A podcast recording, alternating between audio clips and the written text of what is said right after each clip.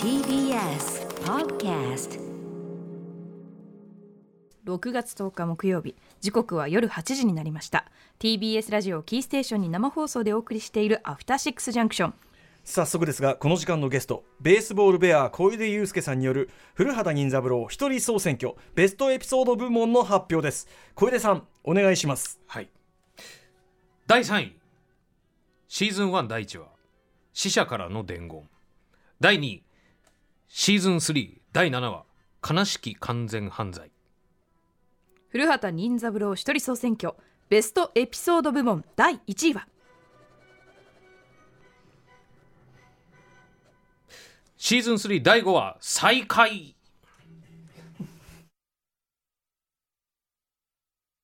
改めましてこんばんは。アフターシックスジャンクションパーソナリティの私ライムスター歌丸。そして木曜パートナーの TBS アナウンサーうないりさです。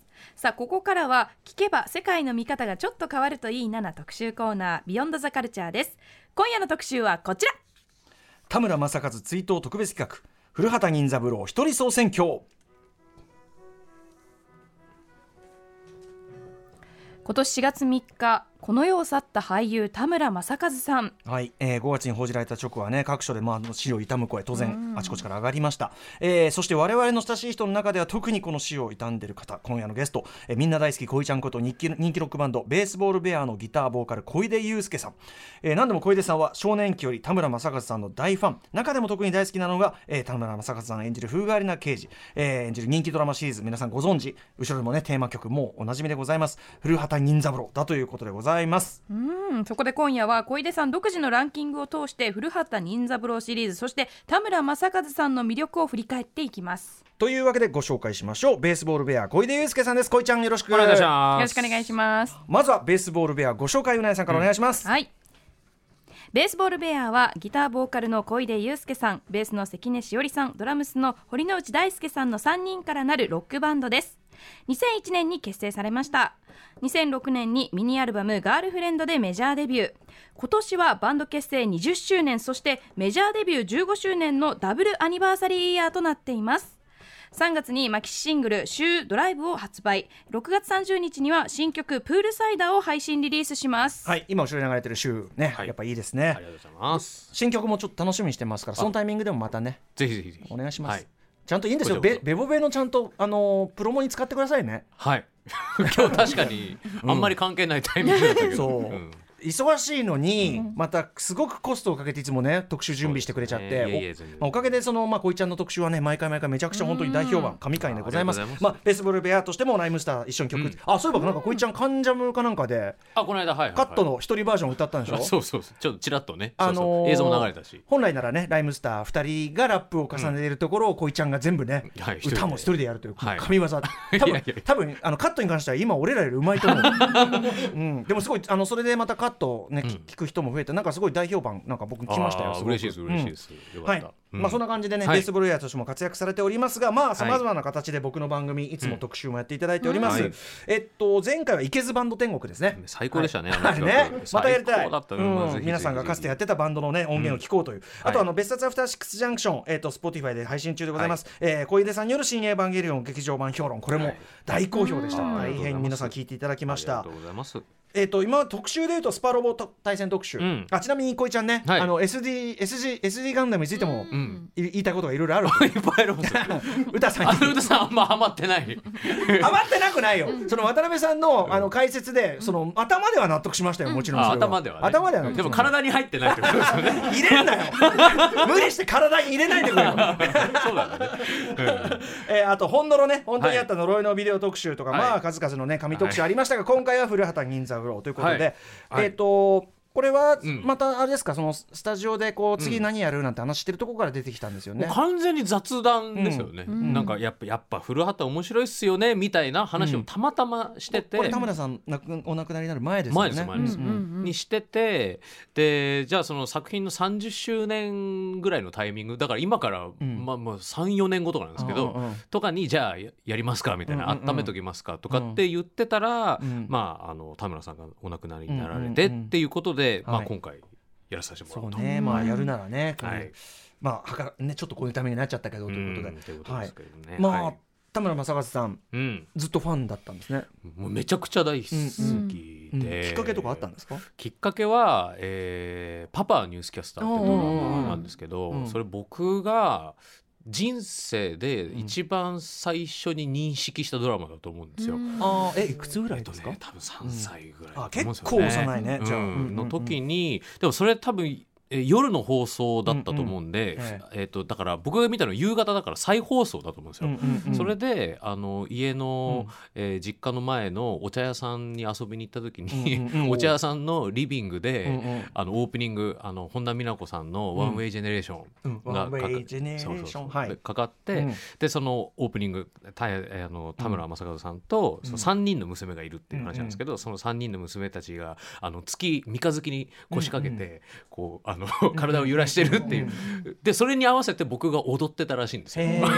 記憶にはないけども、うん、ででもねそこで好きになったっていうのを覚えてこのて人かっこいいなと。かっこいいなと思ったっていう、でそれからずっと田村さんが好きだったんですけど、ねあのまあいね、他にもいろんなドラマあるんで、あの古畑以外にも。うん。他のドラマも好きなんですけど、やっぱ特にはい。古畑は、まあ、めっちゃ大好きですね。なんかねそのあの田村正和が刑事役だとっていうね、うんうんうん盛り上がりもあったんでしょ？だってその最初。あったと思いますけどね。でも最初がもう僕ね古畑のファーストシーズンは小4とかだから。まあねでも、うん。ねそのそれこそそのあの古畑の元になった刑事コロンボとか NHK でやってた時、僕もやっぱ小学生だったけど、うんちょっとせもちろん大人向けなんだけど、うんうん。うんゆえの良さもあるじゃないですか。あそうですよね。毎週その殺人事件があって、うんうんうん謎解きがあって、はいはい。ちゃんとこう知的にも刺激してくれるみたいなさ、うん。ちょうどいいんじゃないやっぱそれはね。そうですね。ハマるにはね、うん。まあでその田村さんのその訃報をはい。お聞きになった時いかがでしたか、いやーでもなんかその田村さんってすごいテレビドラマにたくさん出られてた俳優さんだし、でその分すごいえリアルタイムでも見てたものも多ければ、うん。あのソフトで持ってるものもやっぱ多いし、でえーそれぞれがすごく印象的な役でその役とうん。こう、なんですかね、うんうん。えー合致して一致して自分の中に残ってるっていうのが本当に多い俳優さんだから、でもなんか心に生きてるって感じですかね。そうだよね。ん。そっかはい、ということで、今日はその恋ちゃん渾身の古畑任三郎一人総選挙、はい。本格的に始める前にまずは古畑任三郎、どんなドラマなのか簡単に、はい。えーまあ、恋ちゃんからじゃあご紹介おはい願いします。えー1994年フジテレビ系列でスタートしたテレビドラマシリーズで、えっと、全部で、えー3シーズンうんとでスペシャル版と、えーまあまあ、スピンオフというか、まあ、番外編みたいな感じですかね、あの古畑の、えー、と学生時代の、ん。えー話、えー古畑中学生。一応これがもう一応時系列で言うとあ放送順で言うと一番最後の作品になってるんですけど、えーで合わせて全部で43話、あーでもはい。43しかないと言うべきか、ね、もっと長く続いてるシーズン3なんだね。あーまあ確かに間こう結構飛ばし飛ばしあーそうでかそうか。そうで10大な変。1213年。大変だもんね。一個い一個違う事件とこのキャストと。やですよね。ね。で毎回豪華ゲストうの,、ん。うんあの犯人役で、えー出てくるんですけど、うんうん。えー田村正和さんが演じる古畑任三郎が、えーうん。えー犯人と対対決していくと、うん。で脚本は三谷幸喜さんではい。であのーまあ、特徴的なのがドラマの構成というか、うん。えーいわゆる登場式ってやつで、うんうん。一番最初に犯人が、えー犯行に及びうん。でその後こうなんかこう隠蔽工作をするわけですよね、うん。犯人が。うん。で、えーそのあなんかアリバイを作ったりとかなんかやったりして、でその後古畑が登場して、うん。で、えー古畑が、えーこうその犯人を追い詰めていくと。追い詰めていくとかもうなんか、えーしつこくネチネチつきまとうみたいな、あのね コロンボとかでもそうだけど一旦帰りかけてまた戻ってくるみたいなねイラッとする。そうもうボロが出るまで、うん。えー追い続けるみたいな感じで、えーでそれで、えー、とその古畑とその犯人の対決が、うん。ああるみたいな。はい。で事件事件解決に導くみたいな感じなんですけど、であともう一個、えーポイントが冒頭にまずアバンタイトルがあるんですよ。うんうん。でそれが、あのーえー古畑が視聴者に向かって、うん。はいでこうまず今回のワンポイントみたいな、うんうんうん。部分をま枕トークがあるってすごいね。枕があるんですよ。はいで枕があってであだえーこれで思い出すのはとかって言ってオープニングに入る、はいはいはい。で、まあ、その後、えーえー犯人がとのやり取りがなんやかんやあって、うん。でその後この後解決編ですっていう、その CM に入るはい。前に、えっ、といわゆる視視聴者に向かって第4の壁を、破る状態で、えー、と古畑が視聴者に語りかけて今回のポイントは、うん。あっそうたねそう分かりましたか？みたいなのを話して、でこの解決編うんそうでしたね。それは独自だよね。独自ですよね。これやっぱ三谷さんが基本的には舞台のそのやられてこられた方だからそういう発想を入れてるってとこかもしれないけどでも確かに言われてみればうん。そこすごい古畑らしさだわなんかこういう構成のドラマってあんまないですよね。だからそのあの登場形式っていうのは、うん。まあ当然刑事コロンボがベースにはなってると思うし、うん。キャラクターの一部しつこい感じとかは、モデルにはしてると思うけど、うんでもやっぱそのアバンの枕があって、でこうこっち向いて、さあこれからっていうあのわあのワクワクする感じとかは、うん。やっぱ独自だよね。独自で。すようね。んなんか数年前に「家政婦の三田園」っていううん。ドラマがあったんですけど、はいはい。それはちょっとなんかこうパロディじゃないけど、うんうん。こうリスペクトしてる感じでうんうん。オープニングにありましたね、そういうあシーン。そうなんだ。はい。へえ古畑リスペクトのドラマ。古畑リスペクトだったやっぱこうのかなこっちに向かって話しかけたりとか、はい。うんうん。うんうんうん。ありました。でもやっぱり一番最初はうん。古畑、ねえ、うん。いや今でこそさその海外ドラマとかだと第四の壁破って喋ってくるあまあありますよね。結構あったりするけど、ね。いやでもやっぱこれは確かに、うんうんこれがないと古畑じゃないわ。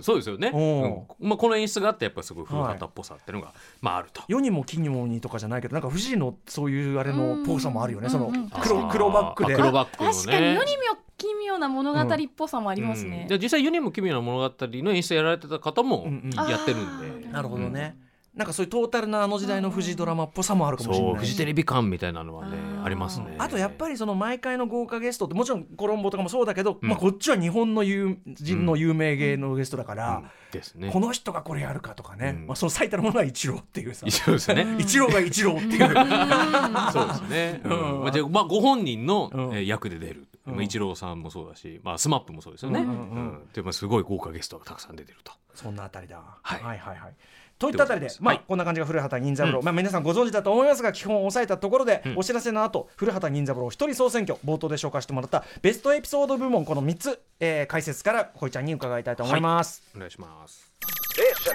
After Six Junction. 時刻は8時13分です。TBS ラジオキーステーションに生放送でお送りしているアフターシックスジャンクション。今夜はベースボールベア小出祐介さんによる田村正和追悼特別企画古畑任三郎一人総選挙でございます。こいちゃん引き続きよろしくお願いします、お願いいたします。まあ、ちなみにでも私はあのもちろん古畑やってれば見たりはしてたけど、うん。そこまで詳しいわけじゃない、まあ、だかなり弱者の部類と言っていいし、うん。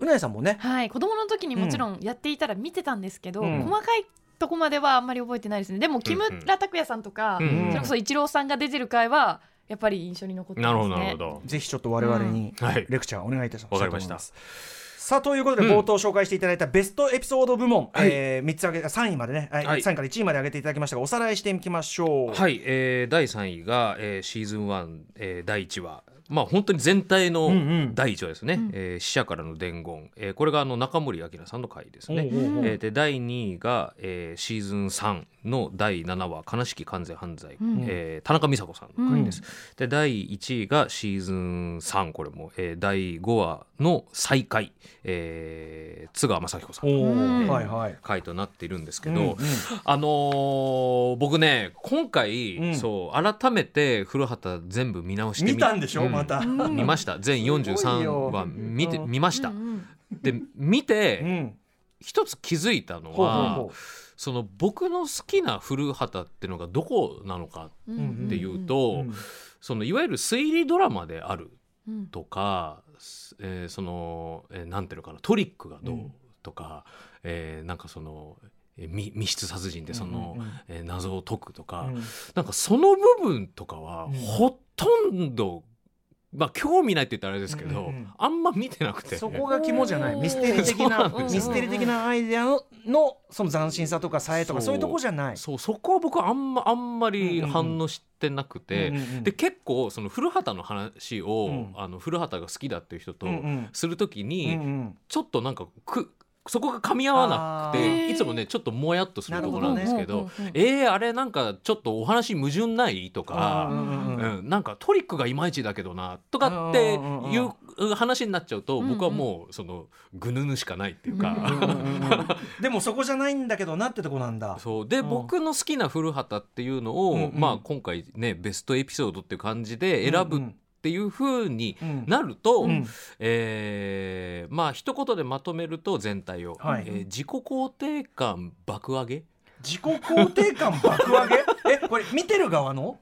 え最終的に、うん見てる側の。へえでまあもうもうちょっと踏み込んで言うと、うん。まあ、人生の肯定というか、ほう。うん、だからそういうエピソードが僕好きなんだなでへー。それがそれがシリーズ全体通底してあるから好きなんだなっていうのは、そうなんだまあ、すごく思った部分なんですけれどもあそう。うんうんえー、とじゃあまず第3位。はい。えー、死者からの伝言、うんうん。えーこれまあ古畑記念すべき放送第1話なんですけど、えー中森明菜さん演じる少女漫画家、うん。小石川千奈美という人物でして、うん代表作は「カリマンタンの城」っていう、えー少女コミックスがあるんですけどね、えーでその彼女はえー別荘の地下に自分を捨てた、え恋人である、まあ、編集者を閉じ込めて殺害するんです。うんうん。でそこに、えー豪雨で、えー立ち往生しちゃって道で。うん。えーでそこに古畑と、まあ、今泉が、まあ、たまたま来て、うん。でそこで、えーその地下室なんですけど地下室に、えー遺体があるってことがあって、うん。っていうところで、まあ、話が進うんで,、ですえー進んでいくんですけど、でこここの時のこの回のポイントは、えーダイイングメッセージなんですね。いわゆるその死者が残した。はい、で,、えーでその遺体がその小石川ちなみの漫画原稿を握って事切れてると、うんうんうん。でそこにはキャップの外されたペンもあった。うん。でなのに犯人の名前だったりとか特徴だったりとうんかヒントを、みたいなものが何も書いてなかった。ペンも紙もあるのに、うん。うん。ペンも確かにペンも紙もあるのにうん。何にも書いてなかった、うん。じゃあこのダイイングメッセージの意味は何なのかっていううん。非常にスリードラマっぽい第1話、うん。えーなんでなんですけど、うん。でまあここの部分ちょっとネタバレになるのでちょっとここは伏せますけど、うん。まあそれが決め手になる、うん。えー第1話で、まあ、この仕掛けがまず好きっていうのはありつつ、ん。でこの第1話のすごく大切な部分っていうのが2つあって、うん。で1つは古畑の心情が心情が語られる、うん。信じてること、えーが、えー語られるっていうことででそれが、えー謎がまあえー解明した後、うん。解決した後に、えーその小石川ちなみが殺したことは後悔してないと。うん。で悔しいのはあんな男のために人生を棒に、えー振らなきゃならないっていうことだっていうふうに言ったちなみに、うんうん。おいくつですか？28です、うん。まだまだじゃないですかと、第1話が終わったところですよ。仮満タンで言えば、うんハッピーエンドは最後の最後に取っておけばいいんです。あなたはいい奥さんになりますって言って、うん。で人は過ちを犯しても何ででもやり直すことができる、っうん。ていうことをそのちなみに解くんうんですけど、まあ基本スタイスタンスがこうなんですよ、古畑ってのは。うん。でその、まあ、しつこく追い回してうん。ネチネチネチネチ、えー話したりとかするんですけど、でもこの事件が解決した後にでもやり直すことができると。間違いを犯しても、うんその犯人であってもね、っていうことを、えー諭していくと。へへーー一話でそれ言ってんだ。1話でそうなんですよ。へであのもう一つはですねこの、まあ、シリーズ全体という意味で言うと小石川ちなみというこの女性の存在はすごく大きくて、うん。で彼女は後に裁判で無罪になるんですよ。う。うん。はい、でそれを弁護したのがシーズン2の第1話「えー喋りすぎた男」の犯人で、うんうんうんあえー明石家さんまさんが演じる、えー弁護士がいるんですけど、うんうんが弁護して無罪になったっていう,、うんうんうエピソードがあったりとか、うんうん。でその後結婚してアメリカに移住して、えーで家庭を築いている。っていうのがこの後たびたび語られるんですけど、うんうんで古畑全体の最終話である「ラストダンス」っていう回があるんですけど、犯人松島菜々子さん、うんうんででその、えー松島菜々子さんも脚本家の女性なんですけど、うんうんに、えーあなたにとてもよく似た女性と会ったことがあります」と、うんって言ってそのちなみの話をするんですよ。うんうんで私が言いたかったのはひ人は生まれ変われるということです、と。っうんうん。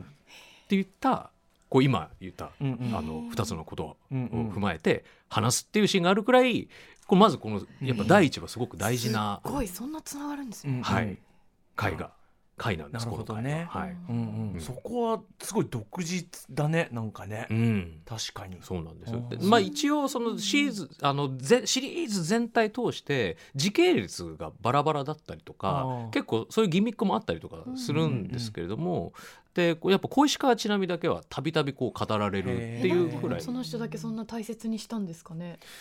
うんでやっぱすごく印象的な犯人だったっていうことうんまあでしょうね。だからあのーあれじゃないかな。やっぱりその後にそういう形で繰り返しうん。使いうるようなのをやっぱ1位にしてあのい最初に持ってきてるっていうか、うんそこは計算のうちなんじゃないですか可能性もありますよね。うんはい、で、えー第2位、えー悲しき完全犯罪」これシーズン3の第7話ですけれども、うん。でこれはあのー今まで気にしてなかった回なんです僕。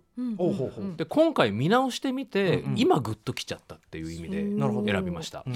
えー田中美佐子さん演じる、えー、と囲碁のうん。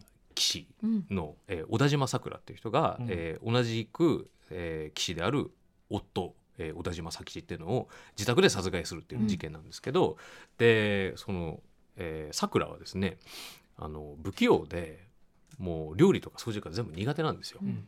で逆に夫はすごい几帳面ででもうああしろこうしろと何から何までうん。もう決められるんです夫に全部決められると。うん。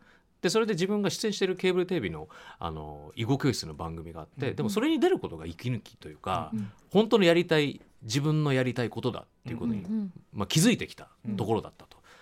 だけどそのある時に、うん。えー番組スタッフとの食事会に出出かけるっていう間際に、うん。夫に飯食いに行こうと。うん。でその断りなさいと。飯食いに行くのを断りなさい。うん。でで番組ももうやめなさいと。もういいじゃんってって言われて、うん。似合わないからみたいうん。なことを言われてそれでこううん。カットになってうん。殺害してしまうっていううんエピソードで,、うん。でこれはもう本当にトリックがどうとか推理面がどうとかっていうのでは特筆すべきエピソードでは僕はないとは思うんです。うんでもその抑圧から解放されたうんさくらがねうん。あの自宅警備のために、まあ、一泊古畑たちが泊まるんです。ようん。うんでそこですいやこんなにあの人と話すたりとかお家に友達が来るっていうのが、うんうん。あ人が来るっていうのがうん。もう本当に久々で本当に楽しくてみたいなだそういう表情を見せたりとかしつつ、うん。で逮捕される間際にで私ってこう見えて本当は社交的なんですと。であの人の陰に一生いるなんて絶対もったいないわ絶対。うん。そう思いませんみたいなことを言って、うん。まあだからっつって殺しちゃダメなんですけど、うんうん。殺しちゃダメなんですけどでその後あのまあ逮捕の流れになるんで,、うんうん。で一回ちょっと着替える。とで一旦部屋に戻るんですよ。うんうん。でそこで部屋から戻ってきた彼女がうん。もうすんごい派手なメイクで、うんうんでもブリッブリの,、うん。あのこうフリフリフリのうんうん。服で真っ白の服でうん降りてくるんですよ。うんうん。でまあそれは正直お世辞にも似合ってるとは言えないと。で僕はその昔見た時はうん。だそのちょっとこうやっぱなんか痛い女の人の話なのかなっうんうん。ていうふうに思ってたんです。うんうん。でもなんか今見直したら、うんうんうん。そのそういう自分のしたい格好をして、うんうん。でやりたいことをこれからやれるんだっていう気持ちになった彼女のその自信にあふれるうん。笑顔というか楽しそうな表情にいやうん。いやこれでいいじゃんと。うんうん。これなんか人生の喜びを自分で見つけることができたし、うんうんうん。自分のなりたい自分がを見出すことができた、うんだからきっと彼女もまた生まれ変わうんれる。うん。なんだろうと、っうんていうふうに思ったらなんかすんごいグッときちゃって、うんうんなんか自分のことを好きになれた人はうん。すごく眩しいし、うん。なんか輝いてうん見えるし、っていう美しいなって思えて、うん。すごい今見直してうん。好きなエピソードになった、っていう意味で。うん。ねえ。はい、でもい。今にふさわしいっていうかむしね。うん。そうなんですよ。今に至るというかい今もうん。今の方今も後ろというかさなんてう、いうか。なん。そうなんですよね。ね。今むしろグッとくるっていんううん話でちょっとこれはなんかみ今回見直してよかったなって、はい、思ってます。シーズン3はい。第7話。はい、でした。でそして、えー第1位が、えーシーズン3第5話「えー再開」っていう回なんですけど。シーズン3ってねシーズンとしては最後なんだけどやっぱど,、うん。いどんどんいいのが出てんだね。いやでもねこれももう本当にどう選ぶかあだから話だと思うんで、今日はこいちゃんに選んでもらってるけどさっき言ったように、やっぱミステリートリック重視派の人はまた別の視点があるだろうからっていうね。だったら絶対違うと思います。うんうんはい、で僕がまあ選んだこの「再会」っていう回は、えー、と小学校時代の、えー同級生で、えー安西っていう、えー小説家の家にあの別荘に招待されるんです。んでそれ津川雅彦さんなんですけど、うんで、えーその彼には、えー若い妻がいて三浦理恵子さんなんですけど、うんがいてでその妻が担当編集者と、まあ、不倫してると。うんで安西はそれにもう気づいてるんです。うんでっていうところに古畑は招待されたんですけど安西とはまあ小学校時代の同級生ではあるものの別にそこからずっと仲良かったわけじゃないんです。うんで昔あその、えー5年前に犬のマンゴローっていうのを預かってもらう。でこれちなみに小石川ちなみの飼ってた犬なんですけど。ああまたそう。でそのでっていうくらいの関係性、犬預かってもらってるぐらいの関係性なのに、なんで別荘に呼ばれたんだろうみたいな不思議がってるんですよ、うんうん。なんか裏があるんじゃないかなって思ってると。で,、えーでそしたら、えーこの安西は実はそのそのえ妻の不倫が、えー記者にバレてそろそろ週刊誌とかにこうリークされるうんんじゃないかっていうことにもう怯えてると。うんで昔妻と結婚した際に若い妻をもらったっていうので世間から後ろ指さされたのにこの不倫の話が世に出たらもっと笑い物にされてしまうだろうと。でそれを気に病んでもう自殺してそれを他殺に見せかけてうんうんその妻に全部かぶせてやろうと。うんうんっていうふうに考えてるんです。うん。でそれを見つける役として古畑を呼んだっていう回なんですよ。うん。ででこの回の一番のポイントは解決戦前の直前の語りパートで、えー古畑が、えー刑事はいつも事件が起こってから現場に現れますと、うん。えーだからだからこそ一度でもいいから悲劇が起こる前に事件を解決したい。それが私たちの夢です。今回初めて殺人事件を未然に防ぐことができるかもしれませんと。っていうふうに話すんですけど、その通り古畑史上唯一、うんうん事件発生を未然に防ぐエピソードうんうんうんなんです。うんうんでもそこで最終回に持ってこようと思ってたとかっても言う話すんですけど、うんうんうんで、えーまあその全てを古畑は見破るんです見事にね。うんで安西は感服したと。うんでそろそろ一人にしてくれないか。でこの年になって、えーもうスキャンダルはきついから死なせてくれって。うんもうあの地獄にまみれた晩年を過ごすくらいならいっそ死なせてくれって言うんです、うん。切実に。うん。そしたら古畑は、えーお察ししますと。でしかしあなたは死ぬべきではないと。たとえ全てを失っても我々は生き続けるべきです、えーこれまで強制的に死を選ばされてきた死体を数多く見てきた。で彼らの無念な顔を忘れられないだから、えー我々は生きていかなきゃならないと。でも死ぬより辛い日々が待ってるとしたらもう全てを失うことは耐えられないと。それでも安西は死なせてくれとなるんです。でっていう安西に、うん。また一からやり直せばいいじゃないですか俺たちはいくつになったと思ってんだ？もう振り出しには戻れん。とんでもない。まだ始まったばかりです。いくらでもやり直せます。たとえたとえですね。あここが僕古畑史上一番好きなセリフなんですけどたとえですね。明日死ぬとしてもやり直しちゃいけないって誰が決めたんですか？うんうん。まだまだこれからです。うん。もうこれにもう僕ねめちゃんこ泣いちゃうんですうん何回見ても。ん。明日死ぬとしてもやり直しちゃいけないって誰が決めたんですか？うんこんな人生の大工程あります、うんうんどれだけ失敗しても、うん。どれだけ、えーくじけてもう、うん。えーいつでもやり直したっていいじゃんと。うんで人生は有限である。でも可能性は無限であるっていうことを言ってる、うん。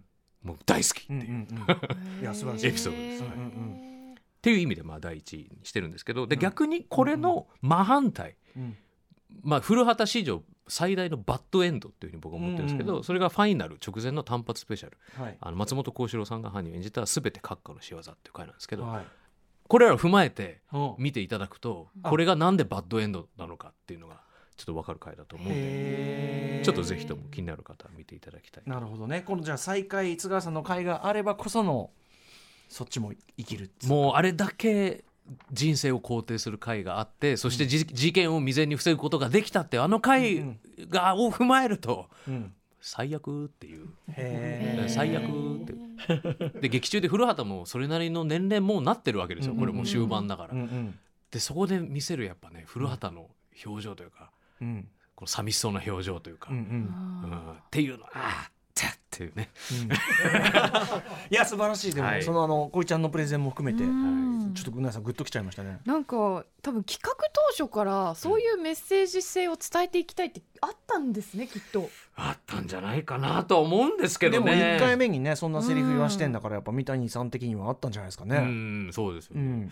でもまあその後ももう本当にシリーズ通して間でちょくちょくこういう話やっぱ出てくるんで、うんうん。まあ古畑の心情としてまずそういうものがあると、うんうん。うんいうのは間違いないかはないと思っております。さあということで古畑任三郎一人総選挙、えーこれはベストエピソード部門でございました、はい、続いての部門いってみましょう。続いては？こちらです。ベストアバンタイトル部門。はい。ということでうん。先ほどもね言ったけどやっぱ古畑任三郎の一つのトレードマークとしてのはい枕、はい、枕。オープニングトオーークプニングトーク。すごいよねオープニングトーク、そうなんですよ。でも僕はやっぱこのアバンタイトルうん。あの、まあ、冒頭の真っ暗なところで、うん。まあ、ピンやピンスポがあええ。当たって、はい。でそれで、まあ、今回のポイントとかをねキーワードとかを話すっていう、そのアバンタイトルがまず僕はすごい最高にクールだと、うんうん。はい思っててでそのアバンタイトルの中から特に好きなものをちょっと今回紹介したいなと思っております。ではまずは、はい、えーベストアバンタイトル3位から1位の発表小出さんお願いします。はいえー第3位、えーシーズン2第2話「笑わない女」のアバンタイトル。第2位、えースペシャル古畑任三郎 VS スマップのアバンタイトル、古畑任三郎一人総選挙ベストアバンタイトル部門第1位は？シーズン3第4話「古畑歯医者へ行く」のアバンタイトルはい、さあそれぞれどんな感じのアバンタイトル？えーもう読んだ方が早いかな？確かに。だいたい1分ぐらいですもあんね。読むのね？あ、うん。セリフをあのもはい、う書き起こしてきた。はい、はい。さすが。ありがとうございます。ありがとうございます。もちろんです。じゃあ恋ちゃんのまあ読みによるじゃあ、はい行ってみましょう。じゃあ第3位、えーシーズン2第2話「笑わない女のアバンタイトル」です。はい、学校にはさまざまな規則があります髪の毛は眉毛にかかってはいけないとかスカートは膝上何センチでなければならないとか私の通ってた高校にもこんな校則がありました。すなわち自転車で通学してはならない。登校するときは必ずネクタイをしなければならない。うなじはいつも刈り上げてなければならない。つまりその時の反動で今の私がいるわけで。はい。後味よ。っていう。うんこれ要するにあのー田村さんがそのね、はい。あのー古畑まあ全体もそうですけど、うん。常に襟足長めですけども、はい。そこにもはい。う含む当然こうかかってるそうです。あのスタイリングがなんでそうなってんのか、うんうんうん。っていうことを語ってる。全部だからネクタイもしたくない、うはいなじも長く伸ばしたい、はい。反動から来てますよと。はい、はっていうあちゃんと理由があったんだなと。でこの回はちなみにあの厳しい戒律のある、う宗教系の女子校の教師、うん宇佐美よりこれ沢口靖子さんのが、えー人を殺すっていんう回なんですね。でこの、えー厳しい校則っていうのがポイントになる回なので、うんうん。まあ、こういうアバンになる。これ本当にあのオープニングトークですね。はい、本本当にオープニング。中の説明してるっていうよりは、うん。なんかこう気の利いた着地っていうか。そうですそうです。ここに推理の糸口があるわけじゃなくて、うん。うんないです。よ本当にオープニングです。うん。うんああ面白いわ。うん。今回のえー一口メモっていう。でも本当そういう感じなんですよ、アバンは、うん。うん。なるほどね、はい。えーシーズン2第2話「笑わない女のアバンタイトル」でございました、それでは続いてそのスペシャル古畑任三郎 VS スマップ第2位のアバンタイトルです、はい新年明けましておめでとうございます。早速ですが三本の矢の話をご存知でしょうか。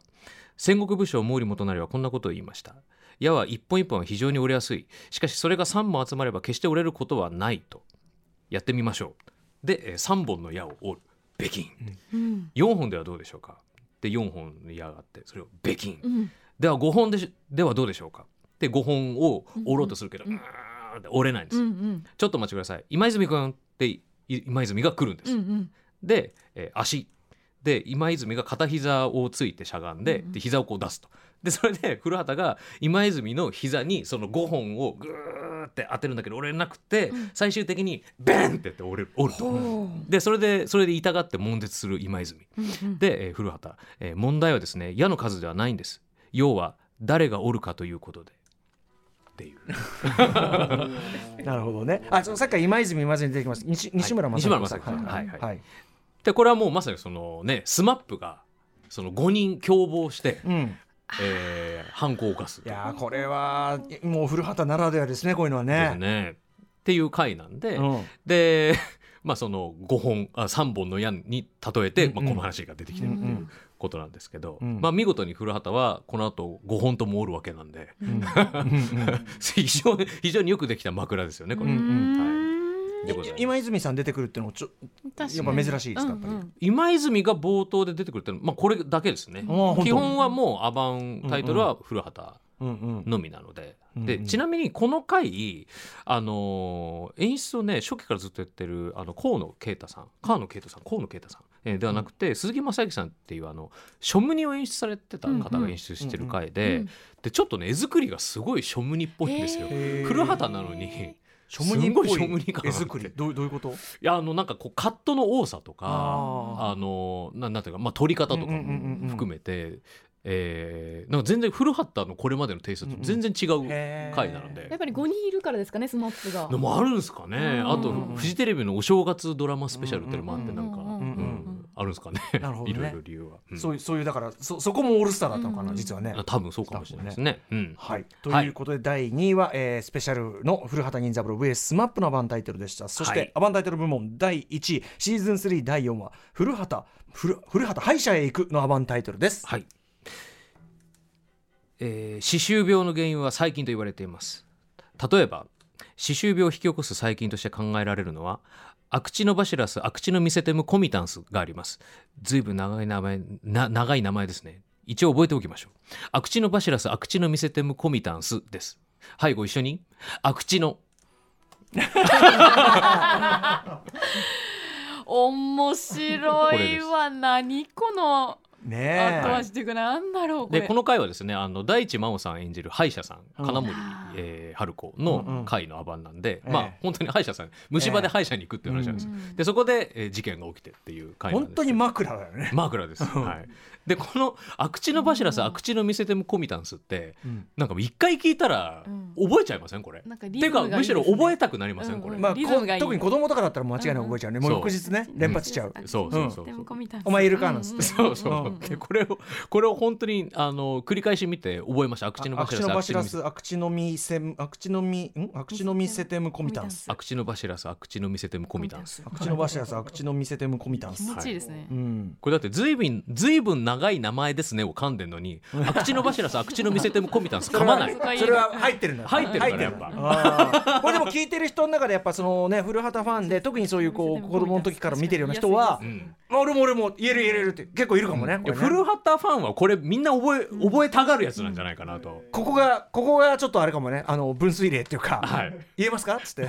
絶対そういう話になると。口のバシラスアクチノミセテムコミタンス。はい、でこの回はちなみにあのさっき出てきたあのえ津川雅彦さん。うん。安西の安西先生の紹介で歯医者に行くっていう。うん。あのそう再会でできたセリフがあったりとか、あと他にもこのあの歯医者が怖いんですよ古畑、うんウィーンが怖いんで,、でそしたら横にあの歯医者に来てあのやっぱり嫌がってる子供がいて、うん。でそのお母さんがあのじゃあその怖くなくなる呪文おまじない教えてあげるからって言って「あらかざーんかざーん」っていうのをやるんですけどおでこをこうやってぐるぐる回して、でそれを古畑がこっそり唱えてるっていうすごいうんうん。古畑キャワイイなるほど。珍しい。回でもあります。キャワイい感じが、はいはい。ー、えー、ということでアバン第1位はシーズン3第4話古畑原医者へ行くへのアバンタイトルでございました、言い。切らないのがいいですね。なんかねその導入にこう、渡してる感じだよね。いるわけで。そうそうそう。ということで、でなんかこう余韻残す、うん。確かに確かに。そうなんですよ。言い切らない、うん。うんうん。他にもね好きなのあるから紹介したいんですけどね。一個ぐらい行きましょうか、い一個ぐらい紹介します、うん。うん。うんあじゃあこれじゃあこれは、ああの古畑古畑かっこいいよね、こういうの言うのかっこいいよねの、うんうん。あのやつ、はい。えー魔術魔術師の選択。これが、えっと第2シーズンかな？第2シーズンの、えー何話だろうこれ？えっ、とちょっと何かわかんないですけど、うん正確な数。えっ、と山城慎吾さんうんうん。の回です、松たか子さんがドラマデビューした、う回なんですけども、えーこれのあのアバン、えー全国の手品マニアの皆さんマジックを見せるときは観客を選ばなくてはいけません次の人々の前では決してやらないように。動物子供マジシャン。まず動物は何が不思議なのか分かってくれません。子供は種を見せると必ずダダをこねます。そしてマジシャンの前でマジックを見せるということは私の前で人を殺すのと同じくらい危険なことです、ご注意を。なるほどね。かっこいいな。かっこいい。プロですか？らこれかっこいいこれかっこいいやつだね。これかっこいいやつうん。とかね。でもさやっぱここは三谷さんもうん。一番命かけてるとこかもしれないそういう意味では、うんね。一番そういう意味では、だから毎回アバンは注目すべきかもねやっぱね、うんうんうんなるほどな。うまいな。いいっすよね。か やっぱりそのてかこれを言わすために書いてんだから。うん さすがだね。は、はい。いえーベストアバンタイトル部門でございました、はい。さあということで古畑任三郎一人総選挙、最後の部門いってみましょう。最後はこちら。ベストコーディネート部門ベストコーディネート。はい。あのそうです。古畑のファッションなんですけど、うん。あのー僕もうね常々言ってるんですけど、ええ。もう僕人生の最後はもう古畑にしますと、古畑ルック。はい。髪型とかどうすんの？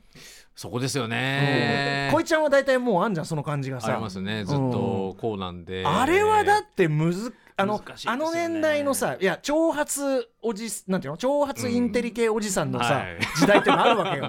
五木ひろゆきさんとか、ねバンドも言ってはストリゴエさんとか、うん。そういうさまあ筑紫哲也さんとかさ、うん。我々せ我々世代じゃない。君はずいぶん若いけども、うんこいちゃんどうなんだ襟足とかいけるかな。いやーどうだ。それかなり。こいちゃんいやでも髪が髪型はあれですけど、うん。でもその全体的なフォルム？うん。うん。まあ黒いシャツ？はい。スーツだね。スーツに黒いスーツ、まあえっと中、まあ、ノーカラーのシャツですね。あの襟のないそうか。襟。あこれ今ファッション的にね。そうですよね。ありなありになってるかてらか最近歌さんちょっと寄してきてんじゃねえか 古畑に寄せてきてんじゃねえかな。古畑寄せじゃないけど。先に先に行こうとしてんなあでもやっぱさいやある年齢来ると古畑によるんじゃない、ノーカああるノー年齢からね。ノーカラー、まあノーカラー今ねあのうん。普通に流流行ってるからってありますけどね、ううんんうん。だからまあ流行りが古畑にちょっと追いついてきたみたいな、そうかそうか、うん。確かにな。ちょちょっとおちょっとオーバーサイズとはないけど割とこう、ちょっとゆったりめの、そうそうそう。あのそれも今っぽいしね。そうそうセットアップでね、うんうん、髪型除けば今っぽいかもしれない、はい。うんうん。でそんな古畑の、えー中での ベストコーディネート。ベストコーディネートだって格好決まってんじゃないの？古畑って。それがねいや実はね違うんだ。違うんですよ。いろんなファッションが実は楽しめる。いろんなファッションが楽しめます。さあということで、はい。えー古畑任三郎ベストコーディネート部門3位から1位の発表、えーこいちゃんお願いします。はい、えー第3位王道黒シャツ。うん。第2位、えー上ボタン2つ開けプラスサングラス。えー。古畑任三郎一人総選挙ベストコーディネート部門第1位は青シャツ？青シャツあんのかい。だね。えなんかブラックコーデしかあんまりイメージない。本当だよね。うん。いやーそうなんですよ。そこなんです。はい、でまあちょっとそれはちょっと追って話していきたいと思うんですけれども、あのーまずですねえー第まあ、第3位に選びました王道黒シャツ、まあ、うん。これがまあザ・古畑のうんうんコーディネートなんですけれども、さっき言いました、えー中が黒の、えー、とノーカラーのシャツ、はい。でサスペンダーですね、あサスペンダーベルトじゃないんだ。そうベルトじゃないんです。これポイント。うんうん。サスペンダー、うんうん。で黒、のサスペンダー。まあ、セットアップの上下。っうん。ていうのが、まあ、基本的な古畑はい。コーデになってるんですけれども、いいですね、はい、でもこのあのザ・古畑のあの真っ黒コーデうんうん。っていうのも、うん。実は本当の本当に固まるのって、うん。えシーズン3なんですよ。えー最後じゃんはい、でシーズン2もあの確かに黒コーデなんです、うん。黒コーデなんですけどインナーのノーカラーのシャツが真っ黒じゃなくてよーく見ると薄く縦線入ってるんですよ。真っ黒じゃないの。あそう。でアバンでは真っ黒着るんですけど、うん。中では。中では薄く縦線入ってるんですよ。へー。はあその違いなんですかねでえっ、と黒岩博士の、えー回があるんですけど 黒岩博士の回。えっ、とこれがスペシャル4本目のスペシャル、うんうん。えーですね。尾形健さんの回なんですけど、うんうん。その時に、えー、と古畑が、えースーツを仕立てに行くっていううんうん。くだりがあって、うん。その時に、えー仕立て屋さんスーツ仕立て屋さんで、うん。えー作ってで同じものを5着っていうんですけど、うんうん全く同じものを5着作られるんですけど、はいはい。でその時にもう中も本当の真っ黒のシャツにうんうんうん。なるんですけど、はいはい。そこまではシーズン2パッと見真っ黒になってるシーズン2でも実は縦線入ってるっていう、あーでもじゃあそのそっから先その本当に固定されるのも物語中にちゃんとあるんだそのね。そうですね。理由はね。仕立ててるから。そうです。そのあの古畑が5着仕立てるっていう理由も実はあるんですけど、まあ、それは、まあ、本編ぜひ見ていただいてっていううんうんうん。ところで、えーじゃあ第2位に始めますか、はい、えー黒シャツ上ボタン2個開けプラスサングラス、はい。どういうチャラめですね。はい、ねこれあのスペシャル、えー笑うカンガルー」っていう、う回でオーストラリアに行くんですけど、でそのオーストラリアのプールサイドでパフェを食べる時に、でサングラスかけて、うん。でシャツのボタン上開け、上上2個開け、うん。で上着は脱いでる、うん。で腕もまくってる、っていうそのリゾートコーデ、へーそんな姿も見せるんだ。こんなにリラックスしてるうんはい。うんが見れます。であのサングラス単体とかボタン開け単体っていうのはあるんですよ。だけどこの合わせコーデ、でプールサイドで,、ええ。でそんなあの格好でいる、ん。あの田村正和さんの、はい。トレンディーさ、ダンディーさ、うんうんうん。とてもかっこいいです。本来はねそういう役柄によってはこういう感じもね当然あってもいいわけですからそう。ねだからまあやっぱり歌さんサングラスしてるし最近最近古畑コーデだから。古畑コーデじゃない。うんちょっとよしてきてんな。別に俺古畑コーデじゃない。サングラス古畑影響かな。遡ってね。遡って。実はね。はい。さあそして第はい。1位。1位はですね、えーシーズン1の第2話「動く死体」えーこれ堺正章さんの回です、で古畑といえば黒のノーカラーににさっきの言った、えーうん。上下セットアップっていうイメージが強いと思うんですけど、うん実はファーストシーズンは毎回インナーのシャツの色が違うんです。なるほどね。実は。でワインレッドとかベージュとかクリームとか、えーグレーのストライプとか、うんうん。結構いろいろパターンあって、うんうん。でそれぞれ着回しもしてるんですよ。ただ、えー1位のブルー。うん。だけこの2話でしか着てないんですよ。で2話でしか着てないこのブルーの古畑がうん。めちゃめちゃかっこいいんですよ、なんかこれ今画面もねなんか見てますけど、なんか画面のさ赤を基調としたこううん。絵作りとかにこの青が映えてめっちゃかっこいい。かっこいいんです。よ、うん。うん。でもう全体としてもここでしか見れないうんうん。古畑。ここのみの古畑。いいのにってことね。いいのに。青いいのに。青いいのにと、うん。だってファーストシーズンでもこれしか着てないんだもん、うんうん。うん。で、まあ、ある場面で上着を脱いでサスペンダーにブルーシャツっていう格好なんですけど、うんうん。本当にかっこよくてええ。俺はやっぱ50になったらそれでいきたい、なるほど、うんもうね俺が先取り。今日ブルーは。そうなんですよ、同もうじロイヤルブルーです完全に寄してきちゃってる。っていうか図らずも。そうなんですよ、はい。完全にあもう感じていっちゃってる。今日まさにだってそうなんですよ。いいよこのくだり無駄だから。もうあとサこんなこんなことに時間割いてるから。ということでこいちゃんね、えー古畑任三郎一人総選挙をお送りしてきましたが、最後に、はい。えっとなんとベースボールベアも、はい。古畑任三郎オマージュとか、こう影響はい。をはっきりこうある曲があるそうで。はい実は、えーファーストアルバム「C」っていうアルバムですね。収録の、えー曲なんですけどもそれに、えーあそのタイトル「ラストダンス」って曲なんですけど、うんまさにさっき言った最終話。はい古畑最終話ラストダンスですし、歌詞に「しばしの別れ」っていうのが出てくるんですけど、えーそれは、えーシーズン2の、えー最後山口智子さんの回の、えーサブタイトル「しばしのお別れ」から来てるっていうその最最終話うんうん。ネタの曲なんです実は。知らなかったし。っていうとこ何度も聞いてんのに全然知らなかった。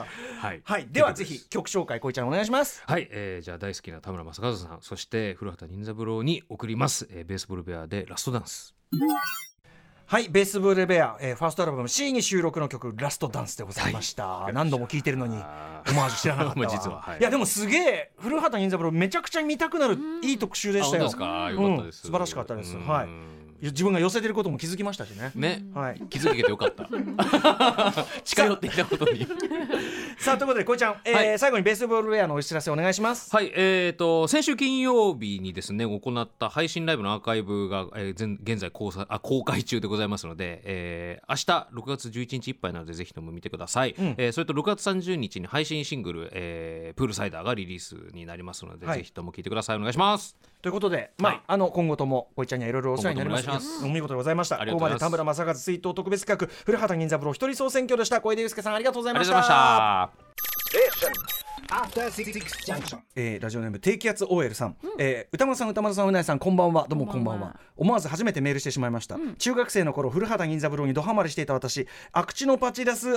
アクチノパチラスアクチノミセムテンテムコミタンスを。同じく古畑好きの友人と学校で連呼しまくっていたことを思い出しました、理科の先生にアクチノバチラスマクチノのミセムテムコミタンスしてる。え ーなんて質問してみました。懐かしい思い出が突然蘇ってきてなんだか嬉しくなりました。ということでございます、はい。こいちゃんこういうことでアクシのすよ柱さん口の見せてもコミタンスやっぱちゃんと年季が入ってるね。俺らやっぱちょっとまだ付け焼き場だからな。体に入っちゃってんのよ。うん。ということで素晴らしいあの古畑任三郎特集おありがとうございます。送りねいただきましたけど、はい。こいちゃんねせっかく全話見て、はい。アバンも だいぶ書き起こしが、はいまあ一応何とかしてきてます。溜まってるようなんで、はせっかくなんで、はい。この番組のその最後の締めももう一個ちょっとアバン、もう一アバンでね。もう一アバンいきましょう。アバンで終わるどれでいきますか？えーじゃあ、えーニューヨークでの出来事これはシーズンえーこれでシーズン1の最後ですね。シーズン1の最後の、はい。ニューヨークでの出来事の古畑任三郎、アバンタイトルこいちゃん読みで行ってみよ一期一会という言葉があります。いい言葉です。旅の楽しさは人との出会いです。しかし出会ったことを後悔する人間もたまにはいます。バスや列車や飛行機の中でたまたま隣に座った人物が例えば黒い服を着ていて襟足の長い人物だったりしたらその旅は最悪です。特にあなたが犯罪者の場合は おおじゃないよおおじゃないのよ。でもやっぱやっぱそのね着地とさ、あれが当然ね考えられ抜かれてるから、さっきも言ったように三谷幸喜さん多分ここにめちゃめちゃ力入れてると思うし、うん。これだけ連発で見てみたい感じもあるねアバンでね。続けてね。うん。いやでも本当に今日のこいちゃんの見事なプレゼンで 改めて見たい。今放再放送やってたりするんですもんね。あちょうどやってたのかな。やってるって感じですもんね,、うはい、はい。ありがとうございました。まあ、こいちゃんあのベースボールベアでも大活躍でございますので、そしてこの後別冊アフターシックスジャンクションうないさん引き続きよろしくお願いいたします,、また来週です After Six Junction.